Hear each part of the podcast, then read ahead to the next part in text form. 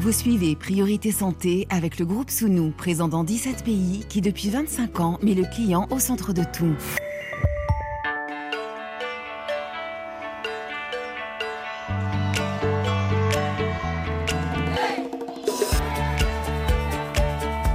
Priorité Santé, Laurence Garcia.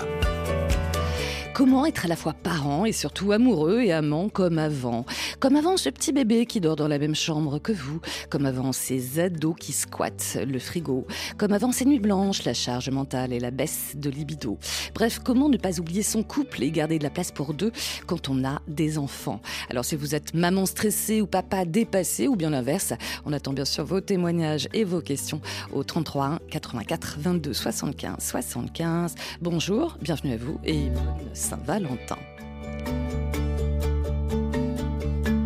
Et celle qui va vous conseiller ce matin dans Priorité Santé, c'est Géraldine Prévost-Gigant. Bonjour Géraldine. Bonjour Laurence. Euh, vous êtes euh, psychopraticienne spécialiste de la dépendance affective et de la question amoureuse. Vous avez signé euh, le livre La force de la rencontre. Ça, c'était aux éditions Odile Jacob. petite question rapide, là comme ça. Garder de la place pour deux quand on est 3, 4, 5, 6, 12 à la maison. Il n'y a pas de mode d'emploi, mais il y a des astuces. Hein. Vous allez nous en donner. Absolument et heureusement. Et c'est même indispensable de les connaître, ces petites astuces. Et des pièges à éviter, on oh verra ça aussi. enfin, démission, tout autre sujet. En France, le projet de loi immigration prévoit la création d'une carte de séjour pluriannuelle talent profession médicale de la pharmacie qui est destinée aux praticiens diplômés hors Union européenne. Et eh ben, vous le verrez, en Afrique francophone, on redoute déjà une fuite des cerveaux des médecins africains. On écoutera notamment le reportage de Juliette Dubois dans la faculté de médecine de l'université Cheikh Anta Diop, c'est à Dakar. Priorité santé sur RFI.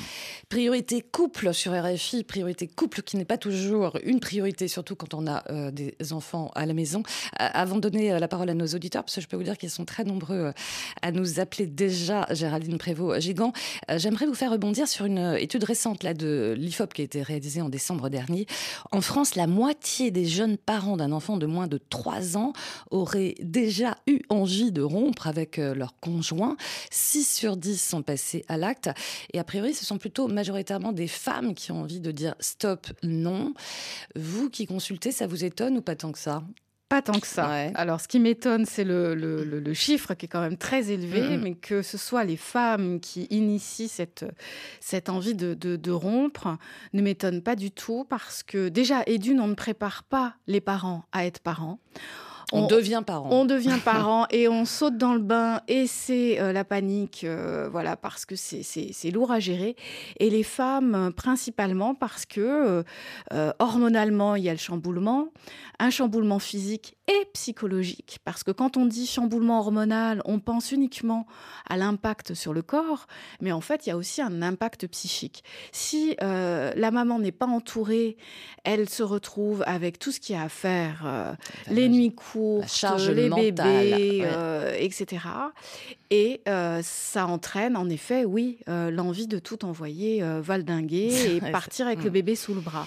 Parce qu'en fait, une fois encore, on, devrait préparer les parents à être parents et accompagner davantage les femmes après la naissance. Mm, mm. On les accompagne avant, pendant, mais après, c'est toute une autre phase qui peut être très très compliquée psychologiquement.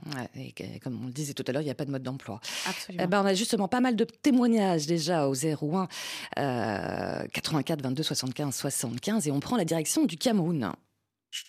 RFI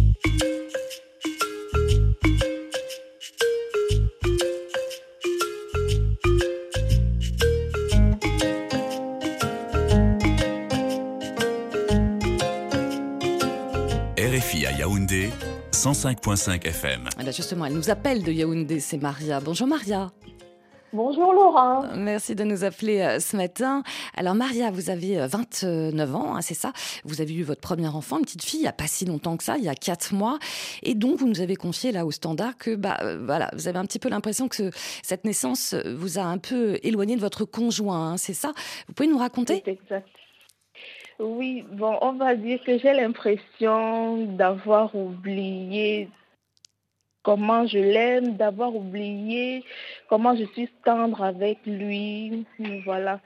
J'ai plutôt tendance à, à être proche de l'enfant, c'est-à-dire à ramener toute ma tendresse vers mon enfant, toute mon affection. Pour lui, il n'y a plus rien, quoi. Vous n'arrivez pas à partager, en fait, c'est ça? La tendresse? Oui, je n'arrive plus à partager. je n'arrive pas à partager. Mais c'est une question quoi de, de, fatigue, de, de, culpabilité Ou est-ce que c'est une question de... Après, je donnerai quand même la, euh, la réponse, à, bah, les conseils à nos spécialistes. Hein, c'est la spécialiste, c'est pas moi. Euh, ou peut-être moins de désir aussi pour, pour votre, votre conjoint? Oui, moins de désir. J'ai l'impression qu'il n'y a même plus de désir. Ah, lui, il n'a plus de désir ou vous? Moi. Hum, hum. Et vous en parlez avec lui? Bon, il n'a pas été très ouvert à la discussion. Je, je sens que ça le gêne. Il est vraiment gêné. J'ai l'impression qu'il est même fatigué de faire des efforts parce que il reste quand même tendre, mais j'ai tendance à rechigner, à me reculer toujours quand il vient près de moi. Ouais, c'est ça. Euh, alors le désir, bah, justement, on en parlait avec euh, notre spécialiste euh, qui va peut-être pouvoir vous éclairer cette baisse de, libido aussi, qui a priori est, est normale. Vous restez en ligne, hein, bien sûr, avec nous, Maria. Euh, je crois que Maria a euh, une petite en très bas âge. Oui. Euh, donc à cette période-là, c'est normal. Quatre mois, hein, quatre bah mois. Oui, voilà.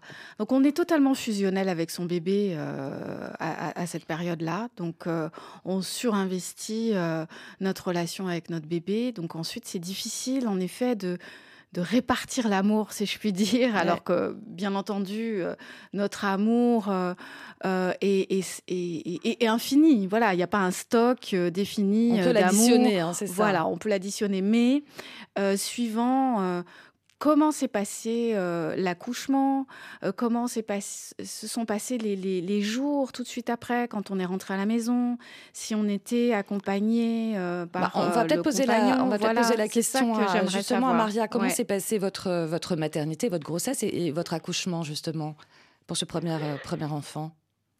Bon, pendant la grossesse, il a été adorable. il a toujours été présent.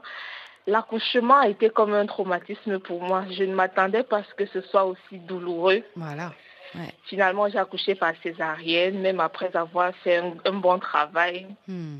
pour moi, c'est comme un traumatisme. Ça a vraiment été difficile. Mais après, j'ai eu du soutien de la famille, son soutien également. Je après l'accouchement, parfois j'avais des moments de dépression, mais ils ont vraiment été présents, tout le monde. La baisse de libido, on le sait, est associée à l'état dépressif, ou plutôt l'état dépressif, euh, un des signes, c'est euh, la baisse de libido. La baisse de libido est classique quand on, pour les retours de couche, comme on disait mm, mm, avant, mm. quand on rentre euh, dans. C'est pas parce qu'on rentre à la maison que tout va être comme avant. C'est ça, automatique. Eh bien non. Et notre libido, en effet, elle est au point mort, surtout si en effet l'accouchement a été vécu comme un traumatisme. Et ce qui est important, c'est de tenter d'en parler avec son conjoint, euh, parce que euh, les hommes, bien sûr, comprennent à quel point euh, c'est un chamboulement, c'est important pour nous, mais parfois ils ne se doutent pas à quel point. Alors bien entendu, on ne va pas dramatiser, cependant, c'est un réel traumatisme, a dit Maria. Et mmh. donc ça, c'est important de l'entendre comme tel, parce qu'elle l'a vraiment vécu comme ceci. Et il faut du temps. Et la tendresse peut être le pont qui nous permet de nous retrouver, hein, le chemin pour euh, euh, lentement se retrouver en, dans l'intimité. Oui, c'est ça. Maria, on peut avoir moins de désir pour l'autre, mais parfois aussi on a moins de désir pour soi-même. On se sent parfois un petit peu moins désirable. Là, au bout de quatre mois, bah, son corps a changé. J'imagine que vous continuez à, à allaiter aussi, non? Tout à fait. Voilà, on, se sent euh, plus euh, mère dans son corps que, femme. Est-ce que ça aussi, ça joue, euh, ça joue chez vous en disant, bah voilà, je me sens moins bien, bien, moins bien à l'aise et moins désirable dans mon corps par rapport à mon, à mon compagnon? Oui, je, je me trouve plus belle. C'est ça, je me trouve plus belle. Pourquoi?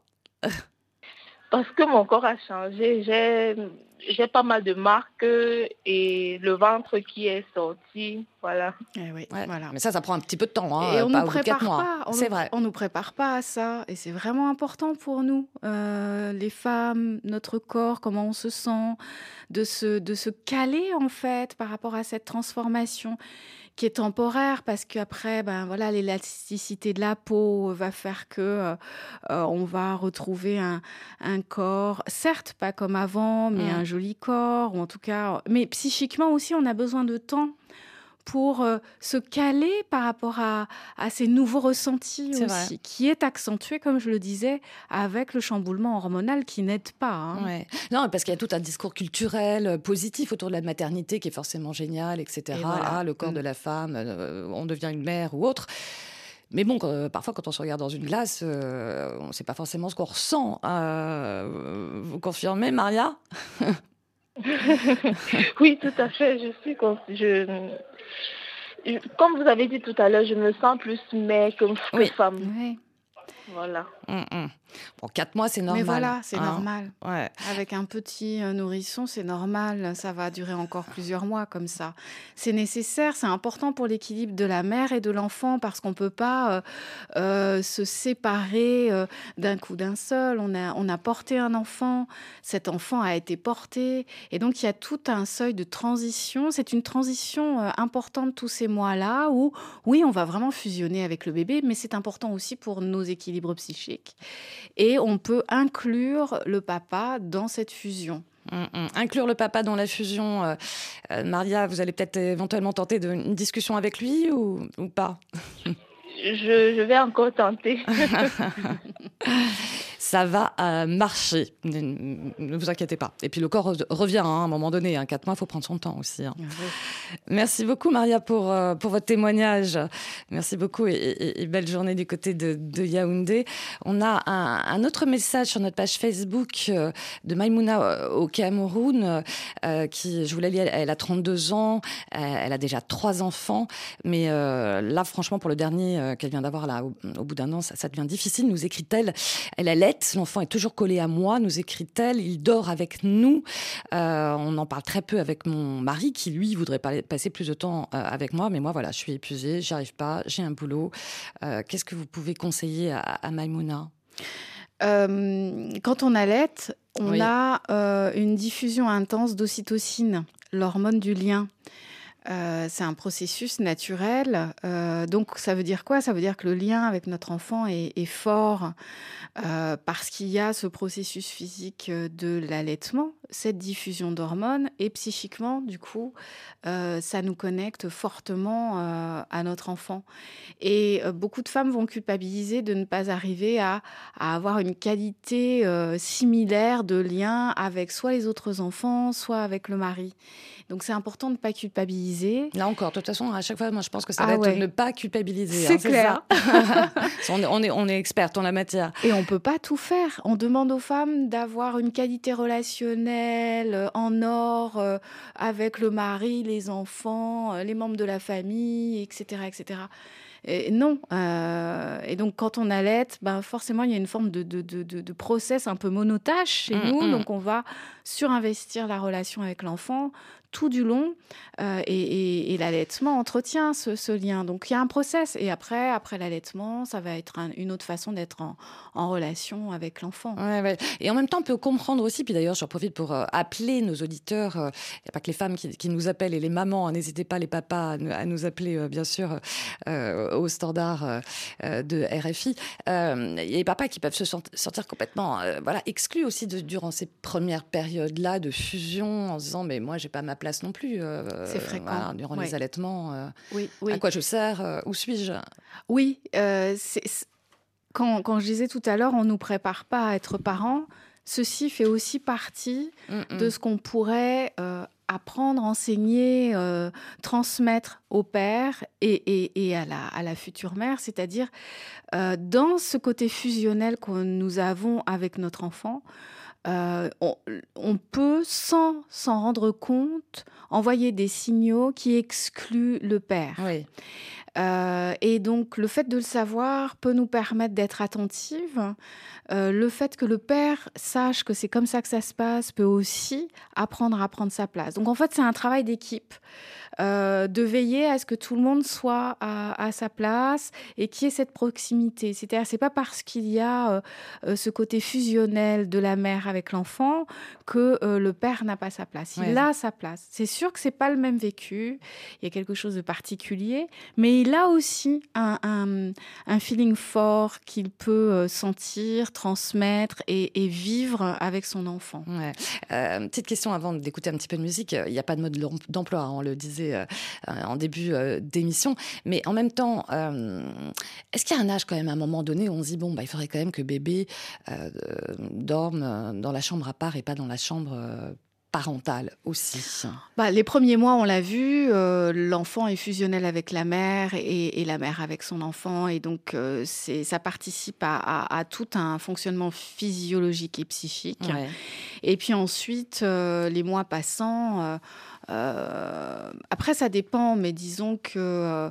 un an, au bout d'un an, voilà, c'est couper le cordon voilà. De toute façon, il y a, y a les deux ans et demi qui sont vraiment le seuil où là, l'enfant, lui, va être dans sa phase du non. Je dis non à tout. c'est vrai. Et là, il défusionne. En fait, il apprend sa première autonomie. Donc là, de toute façon, en tant que parent, si on ne sait pas trop, là, ça va être très clair parce que l'enfant lui-même va nous signifier une volonté d'indépendance, en fait. Hein. C'est une mini crise d'adolescence. C'est la, crise d'adolescence du bébé. Puis les noms, ils vont continuer pendant un petit bout de temps, d'ailleurs. Ah, voilà, ça va continuer. Et, bon, euh, et, c'est nécessaire pour tout le monde. Et pour le parent, ça, apprend aussi aux parents à se mm. repositionner. Donc déjà, là, là, il y a un point de repère qui est très clair. Mais euh, le fameux nom.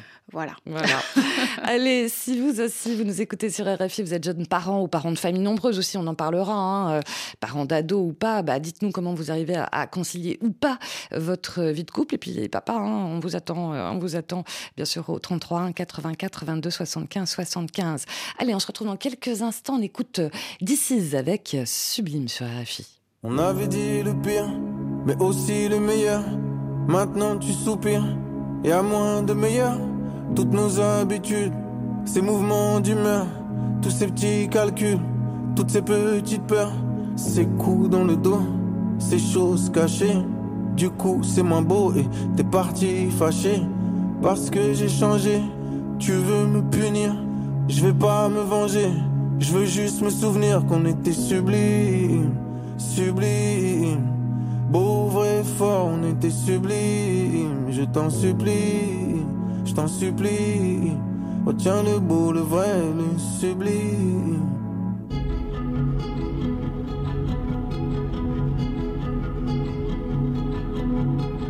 Les gens qui t'aiment pas te feront payer le courage d'être toi ou celui d'essayer avec perte et fracas j'ai dû tout changer, je suis devenu moi car j'étais en danger.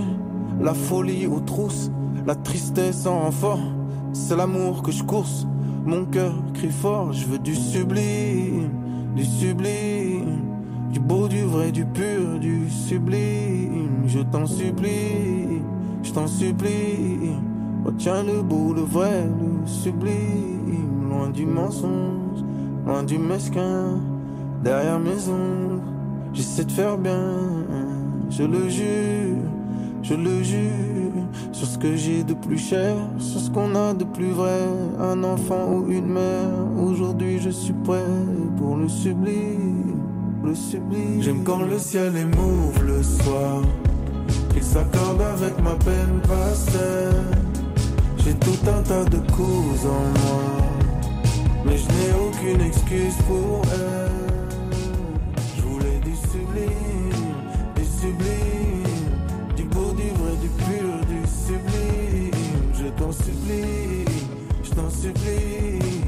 Retiens le beau, le vrai, le sublime.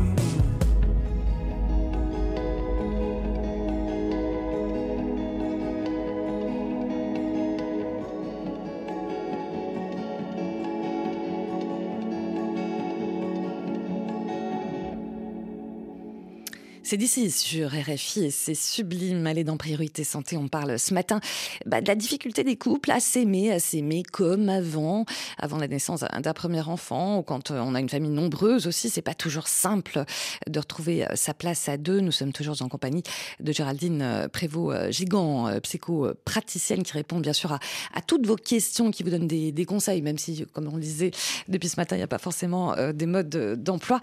On a pas mal d'appels au 33 1 84 22 60 75 75. Et là, Géraldine, nous partons du côté du Bénin.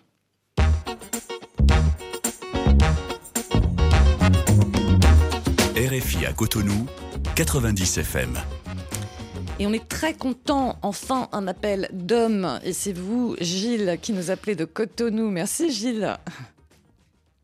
Merci. Bonjour. Bonjour Laurent, bonjour à tous. bonjour à vous. Alors Gilles, vous avez 44 ans, hein, c'est ça? Vous êtes marié depuis 9 ans, vous avez déjà trois enfants de 11, 8 et un an et demi. Alors je crois savoir que c'est l'arrivée là du petit dernier qui a un petit peu changé votre relation avec votre épouse, hein, c'est ça? Euh, Comment ça se manifeste? Vous pouvez nous raconter? Oui, comme vous, vous, venez de le dire, j'ai 44 ans, mon épouse a 38 ans. Oui. Nous avons eu trois enfants. Pour les deux premiers, je n'avais pas, je n'avais pas constaté un anormal, mais depuis la naissance du dernier, est tout petit. C'est un garçon ou une fille d'ailleurs le dernier? C'est un, garçon. Un garçon, ok. J'ai constaté euh, un changement dans ses comportements. Alors, quel changement? Auparavant, auparavant, il y avait de petits gestes quand je reviens du boulot, mhm. elle m'accueillait avec des, mots doux. Elle m'offrait de l'eau, comme c'est la coutume ici au Bénin. Elle m'offre de l'eau à boire. Et puis, on s'échangeait des mots affectueux. Oui, des petits mots d'amour. Depuis la naissance du dernier, c'est vrai que euh, à la naissance de ce petit, euh, le dernier, il y a eu un peu de complications il y a eu déchirement au niveau du, du vagin, euh, vagin, et puis euh, les médecins ont pris soin de cela. Et puis. Ouais, l'accouchement, ça s'est pas très bien passé, hein, c'est ça? Voilà. Ça a été douloureux pour elle, hein, Gilles. Hein. Ça a été douloureux pour elle. Oui, on en parlait tout à l'heure aussi, de l'influence aussi de l'accouchement, euh, bah, après sur la façon de, de, de, se reconstruire. Mais du coup, euh, quoi, elle, euh, elle, elle, a moins de gestes affectueux avec vous, c'est ça? Vous vous en parlez avec elle ou pas? Chaque fois quand j'engage la discussion avec elle, elle me dit non, que je n'ai plus, je n'ai plus besoin, je ne mérite plus son affection, je mérite plus son attention. Je ne mérite plus, elle dit. Au début, oui. Au ah. début, mm. désormais, c'est le petit garçon qui est tout pour lui, qui mérite son attention, qui mérite son affection. Au début, je pensais que j'étais le seul, mais à la suite, j'ai constaté que même les deux, les deux enfants, les deux autres, ont été euh, euh, l'objet de, de, de manque d'affection comme moi. Ah oui, d'accord. Et les deux autres, c'est des garçons ou c'est des filles, les deux autres? C'est des garçons aussi. Ah, donc trois garçons quand même, hein. trois garçons à la maison. Euh, est-ce que vous avez une question? Bah, pour notre spécialiste, la Géraldine Prévost-Gigant euh, Allez-y, profitez-en, Gilles. Oui, je voudrais savoir comment faire pour revenir à la situation de départ, comme ça passé avec... Euh, les autres euh, enfants. Pour le premier, on n'avait rien constaté, c'était normal, le deuxième également. Hum, hum. Alors comment faire? C'est pas évident. Là encore, il n'y a pas non plus de recette euh, miracle, euh, Géraldine Prévost-Gigant. je me suis surtout demandé si la femme de Gilles n'aurait pas eu peur de perdre son enfant, qui pourrait expliquer qu'elle surinvestisse sa relation avec ce petit. Euh, et, du coup se détourne de son mari et des autres enfants qui vont bien en fait. Hein. Donc euh, je me demande s'il n'y a pas quelque chose comme ça dans son inconscient ou peut-être qu'elle en est consciente. Peut-être que ça peut être euh, avec délicatesse, amener dans la conversation. Peut-être que Gilles, vous pouvez en parler avec elle et, il faut y aller avec délicatesse. C'est ça le plus important. Et de demander à votre femme bah, qu'est-ce qui est différent pour elle? Oui, par rapport aux deux premiers. Et oui, parce que souvent on pense que ça va être tout pareil, puisqu'il y en a eu deux autres, ben avec le troisième on a l'habitude, etc. Ben non, en fait c'est toujours une histoire différente, c'est une histoire nouvelle. Euh, euh, notre vécu n'est pas le même en tant que mère. Euh, c'est à chaque fois une histoire nouvelle. Mmh. Et donc il peut se jouer quelque chose consciemment ou inconsciemment chez elle et peut-être de, de, de prendre cette voie d'accès de communication peut ensuite vous permettre, Gilles, de, d'exprimer ce que vous ressentez sans qu'elle culpabilise, essayer de vous comprendre mutuellement. Je crois que c'est vraiment ce qui peut euh, être euh, positif euh, et, et, permettre à la relation de, de, se renouveler. en tout cas, on sent que Gilles, en tout cas, on sent que Gilles en a envie. Ah, oui, hein. Gilles en a envie. Vous, vous pensez qu'il y, a une peur, un stress, un, angoisse pas, particulière chez, chez, votre épouse ou pas par rapport à ce dernier enfant, Gilles? Bon, je ne constate, même quand je lui demande, elle, elle, n'aime pas s'exprimer, m'expliquer, et puis ne va pas à son niveau. Et chaque fois, moi, je lui dis que moi, je, je continue de l'aimer, j'ai toujours le même amour pour elle depuis le début de notre relation. Que hmm. Moi, je n'ai pas. Et elle dit qu'elle sait, elle sait, elle sait qu'elle que je l'aime, mais de, mm. m'occuper de moi-même, que jamais c'est son enfant qui, qui est prioritaire. Qui est prioritaire et qui doit, comme il est petit, il doit oui, ça. bénéficier de ses, de ses soins. Le petit doit bénéficier mm, mm. de ses soins. Ouais, donc patience, patience. Hein. Je pense qu'il va falloir euh, lui laisser peut-être un petit peu de temps, hein, tout simplement, Gilles. Hein je me sens un peu gênée bah, je me par doute. rapport à cette attitude. Ouais.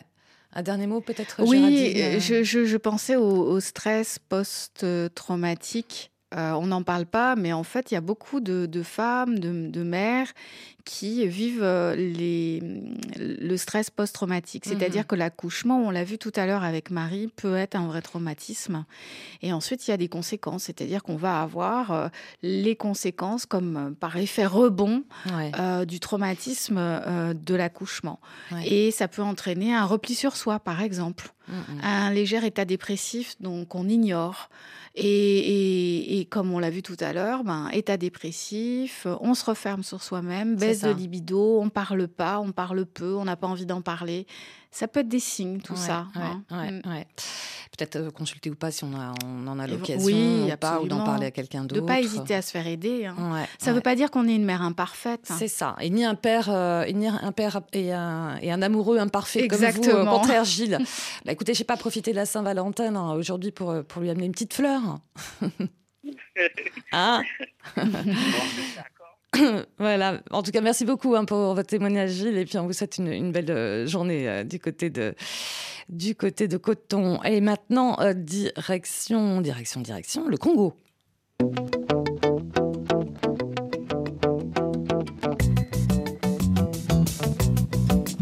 RFI à Pointe-Noire, 93.2 FM. Et là, c'est Cathy qui nous appelle de Pointe-Noire. Bonjour Cathy. Bonjour Laurent. Merci d'être avec nous ce matin. Vous, êtes, vous avez une bonne voix bien péchue. Euh, vous avez 35 ans, vous êtes marié depuis 10 ans, vous avez euh, deux enfants. Alors vous, à l'inverse de l'auditeur là qu'on vient d'entendre, hein, Gilles, bah vous c'est un peu l'inverse. Hein. Vous, aimeriez, euh, vous aimeriez passer plus de temps tête à tête avec votre mari, c'est ça, sans les enfants? Oui, exactement. Et lui? Et lui, c'est vraiment un papa poule qui met vraiment une barrière à chaque fois que je décide de vouloir organiser quelque chose, être un peu plus avec lui, vraiment, c'est difficile, quoi. C'est toujours, mais les enfants, on va faire comment avec les enfants? Les enfants sont trop petits.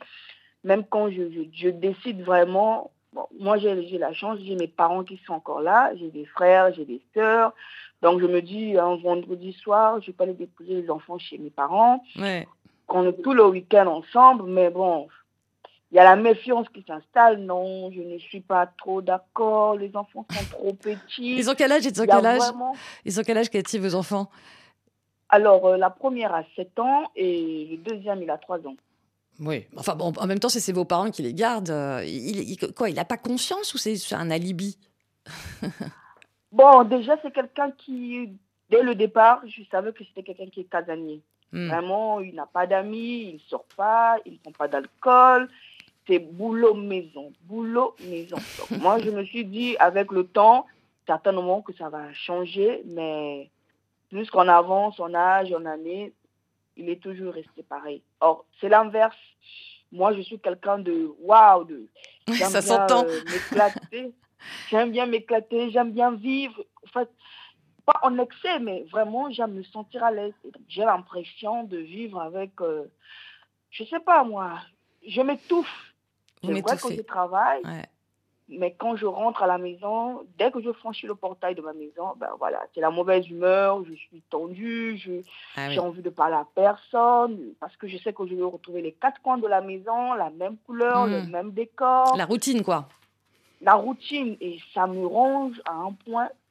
Bien que l'année passée, j'ai fait une dépression, mais ça, j'en parlais à personne, même pas ma mère.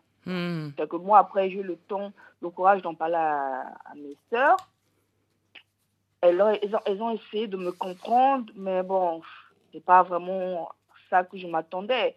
On disait toujours, bah, les enfants sont encore petits, vous aurez le temps, mais moi je pense qu'on ne vit qu'une seule fois et euh, hmm. le temps, j'en aurai jusqu'à quand? Ouais. Bah, un peu ça. Oui, oui, oui. Euh, Cathy, on, va donner peut-être euh, la parole à Géraldine Prévost-Gigant, qui va peut-être vous, peut vous donner des petits trucs ou vous conseiller. Euh. Bah, la, première chose que je me suis demandé, c'est si le, mari de Cathy ne serait pas un gros anxieux. Ah. ce qui pourrait expliquer le sentiment d'hyper-responsabilité de papa au point de ne pas vouloir laisser ses enfants à la famille.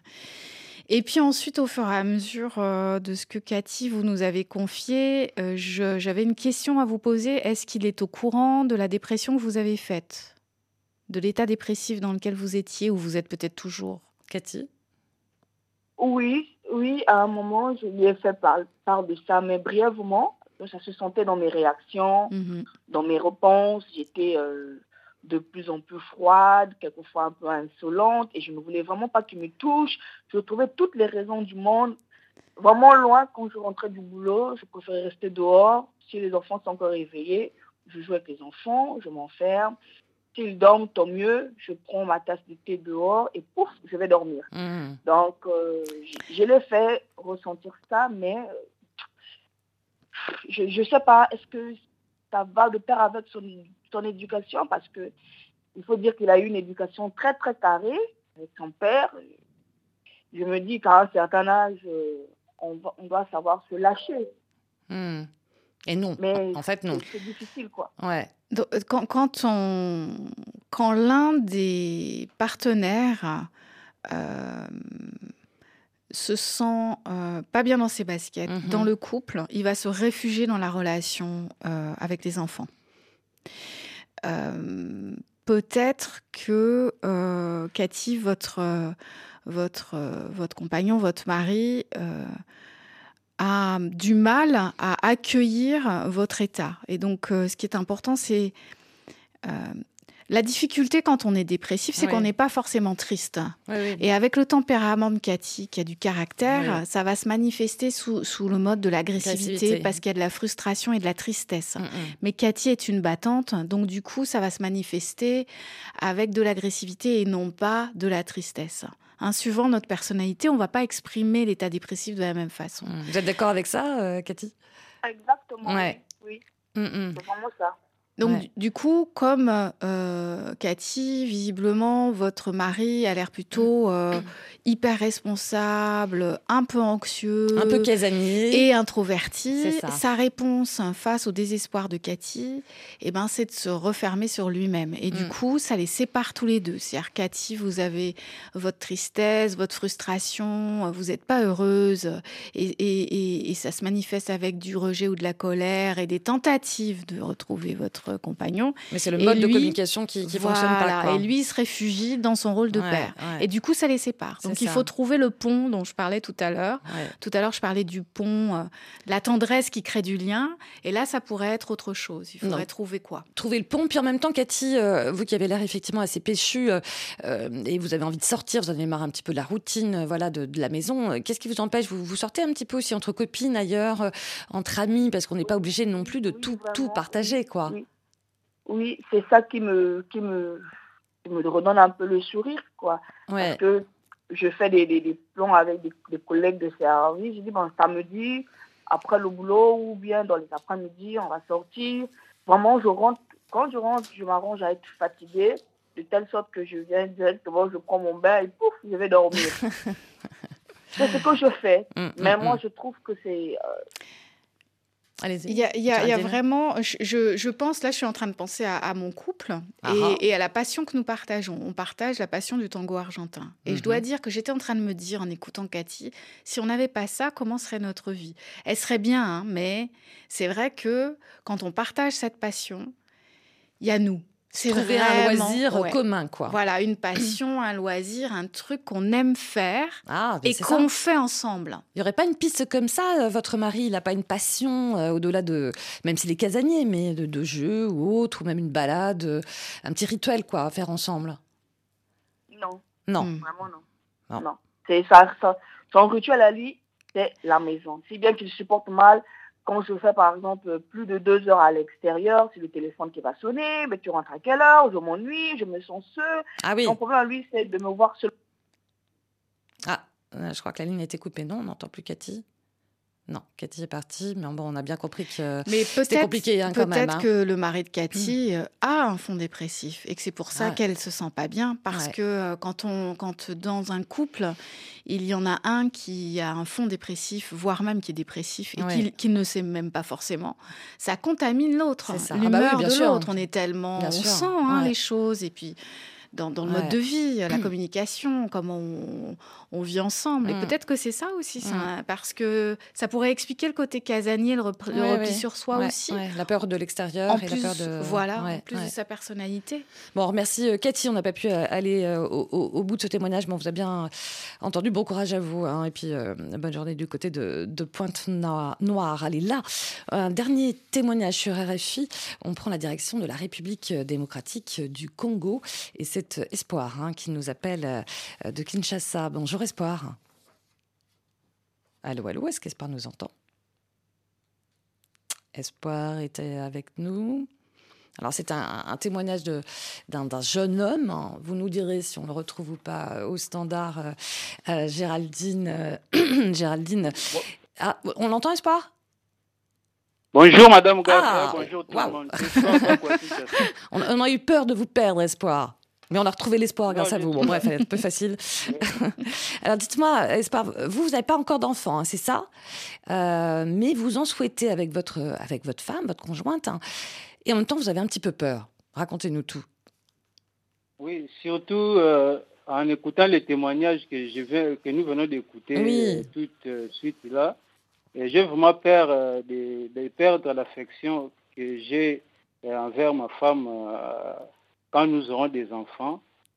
Donc c'est pour cela que je voulais prévenir tout cela euh, en souhaitant que l'arrivée de nos enfants puisse, ne puisse pas perturber l'harmonie de notre couple, l'amour profond et réciproque que nous avons en commun.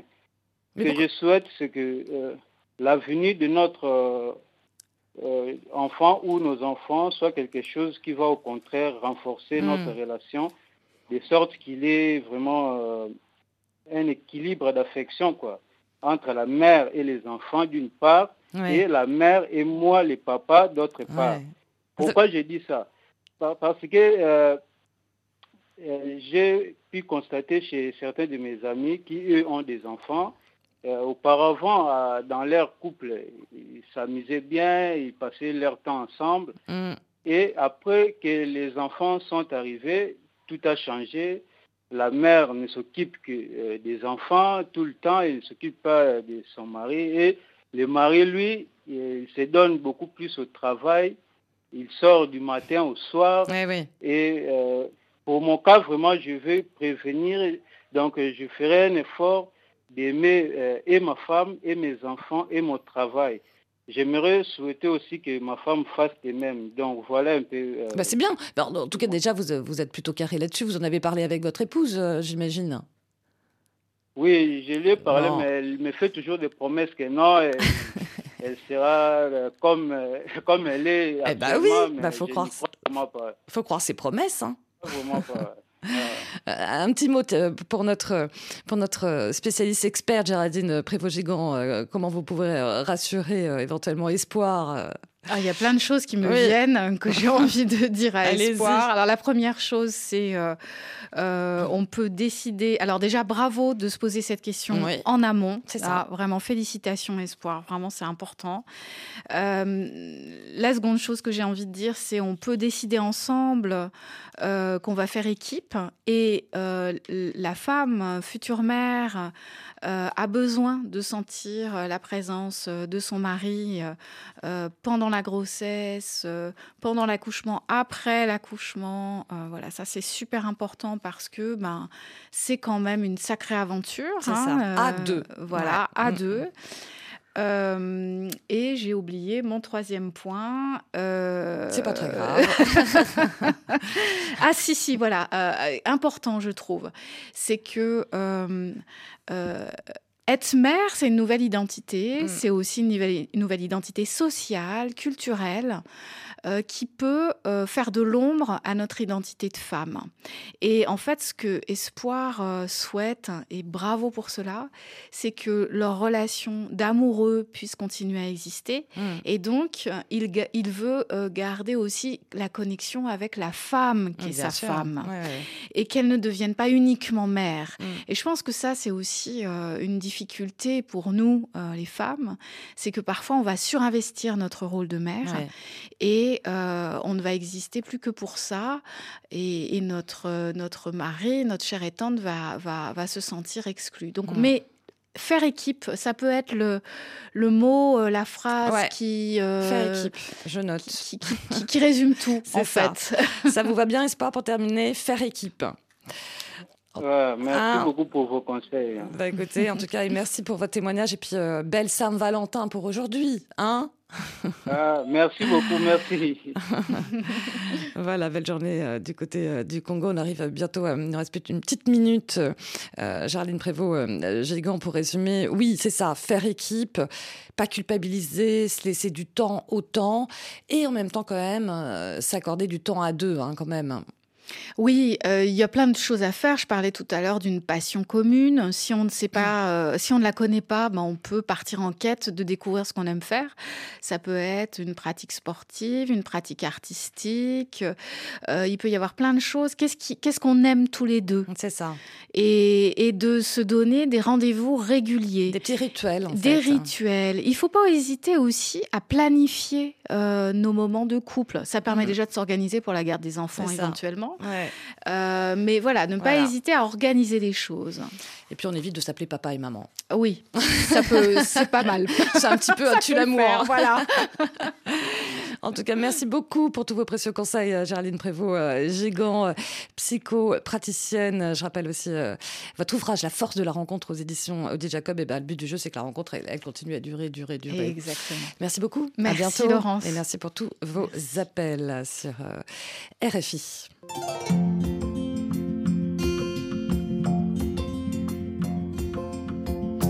Allez, pour terminer dans Priorité Santé, alors qu'en France, le projet de loi immigration prévoit la création d'une carte de séjour pluriannuelle talent profession médicale de la pharmacie qui est destinée aux praticiens diplômés hors Union européenne. En Afrique francophone, vous allez le voir, on redoute déjà une fuite des cerveaux des médecins africains. C'est le reportage de Juliette Dubois dans la faculté de médecine de l'université Cheikh Anta Diop, c'est à Dakar. À l'heure du déjeuner, des grappes d'étudiants médecins, dentistes et pharmaciens discutent à l'ombre des arbres. À l'université Anta Diop de Dakar, ils sont près de 10 000 à bûcher en formation initiale puis en spécialisation. Où se voit-il exercer une fois médecin? Le patriotisme est de mise. Tina Borges est en troisième année de médecine.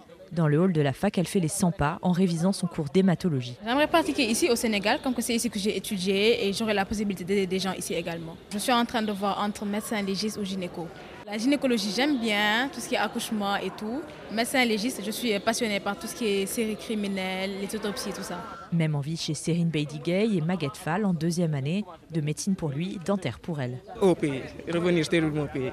À cause des déficits de médecins, euh, mais aussi toujours servir notre pays et a toujours été notre objectif, nos préoccupations. Oui, au Sénégal. Parce que déjà au Sénégal, je me sens chez moi. Et puis, euh, je ne me vois pas aller à l'étranger, vraiment, travailler. Peut-être pour prendre deux, trois petites connaissances, revenir. Mais sinon, pour rester là-bas, non, ça ne me dit pas grand-chose. Partir, oui, mais temporairement et pour se former sur d'autres techniques ou machines. Mais avec les années, certains étudiants commencent à ressentir des frustrations pendant leur stage dans les hôpitaux du pays. Et ils comprennent l'exode et l'envie d'ailleurs des médecins comme Tina. Ici, l'étudiant, il fait 8 ans, 9 ans d'études il, part, on l'envoie dans l'hôpital, il n'est pas bien payé ou bien il est maltraité. Donc c'est normal que ces gens partent. Les gens sont obligés de se décarcasser, de faire des heures sup pour avoir le minimum, alors que ça, c'est pas normal. Un jeune médecin généraliste gagne en moyenne 700 000 francs CFA par mois, soit à peu près 1000 euros. Ousmane Dieng est président de la commission sociale à l'amicale des étudiants. Il est en master 1 de dentaire. Nous qui sommes dans les hôpitaux, qui faisons les stages, déjà on n'est pas vaccinés. La rémunération, donc ça pose problème. Le plateau ne suit pas. Et tout ceci font partie de ce qui décourage euh, l'étudiant en médecine d'abord, l'étudiant qui est en spécialisation, mais aussi le médecin. À côté de lui, le président de l'amicale, Alioune Diallo, acquiesce. Actuellement, on voit donc euh, beaucoup de médecins et des médecins et des infirmiers qui partent souvent en grève. Donc je pense que ça démotive davantage les étudiants. Le phénomène d'exode des médecins sénégalais existe, mais il n'est pas chiffré. Le professeur Madieng Dieng le constate depuis des années. Il est responsable des enseignements de chirurgie générale à l'UCAD. Étant ancien interne des hôpitaux, j'ai eu beaucoup de collègues quand ils ont fini leur internat des hôpitaux, il n'y avait pas de perspective. Et donc, surtout en anesthésie-réanimation, ils sont partis actuellement, ils sont tous en France, ils exercent là-bas, ils gagnent bien leur vie, alors que le pays en a besoin. Nous avons un déficit en médecins anesthésistes-réanimateurs. Le Sénégal en a formé, mais c'est la France et l'Europe qui, qui en bénéficient. L'hémorragie pourrait s'aggraver si les conditions d'émigration vers la France s'allègent. Certains aménagements ont déjà été faits pour retenir les diplômés au Sénégal. Les étudiants qui partaient faire leur spécialité à l'étranger peuvent désormais se former au pays mais les conditions d'exercice dans les provinces reculées restent un obstacle. Quand tu finis les études, en général, on te dit qu'on peut t'envoyer très loin parce qu'il y a des régions qui n'ont pas de médecins. Le problème, c'est qu'il y a des personnes qui ne veulent pas y aller parce que c'est vrai qu'il y a un manque de médecins, mais il y a encore plus un manque d'infrastructures. À quoi sert un médecin qui va loin alors que là-bas, il n'a même pas le minimum pour gérer un hôpital? Résultat des déserts médicaux à l'intérieur du pays. En 2019, la région de Sédiou ne comptait qu'un seul chirurgien selon l'agence de statistiques sénégalaise. Pour garder les médecins, il faut une vraie politique selon Bolidiop, président de l'Ordre des médecins sénégalais. Il faut une politique de recrutement des nouveaux médecins qui viennent de sortir, aussi bien généralistes que spécialistes.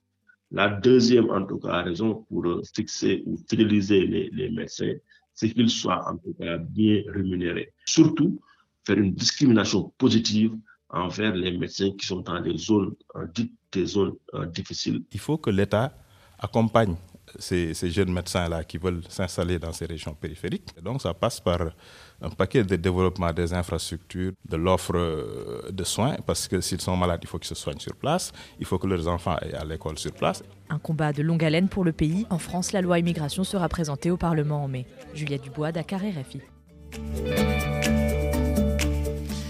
Merci beaucoup Juliette. Et bien sûr, on n'a pas fini de parler du projet de loi immigration en France sur RFI. Priorité santé, c'est bientôt terminé. Merci à toute l'équipe, Didier Bleu, Louise Kaledek, Ophélie Lassen, Salim Pou et Raphaël Lazizi. Demain, bah, comme d'habitude, vous allez retrouver euh, Caroline Paris pour une émission, une série d'émissions délocalisées à Lomé au Togo. Euh, demain, euh, Caroline parlera notamment de la prise en charge des violences faites aux femmes et aux enfants, de la lutte contre l'impunité. Et c'est bien sûr sur RFI.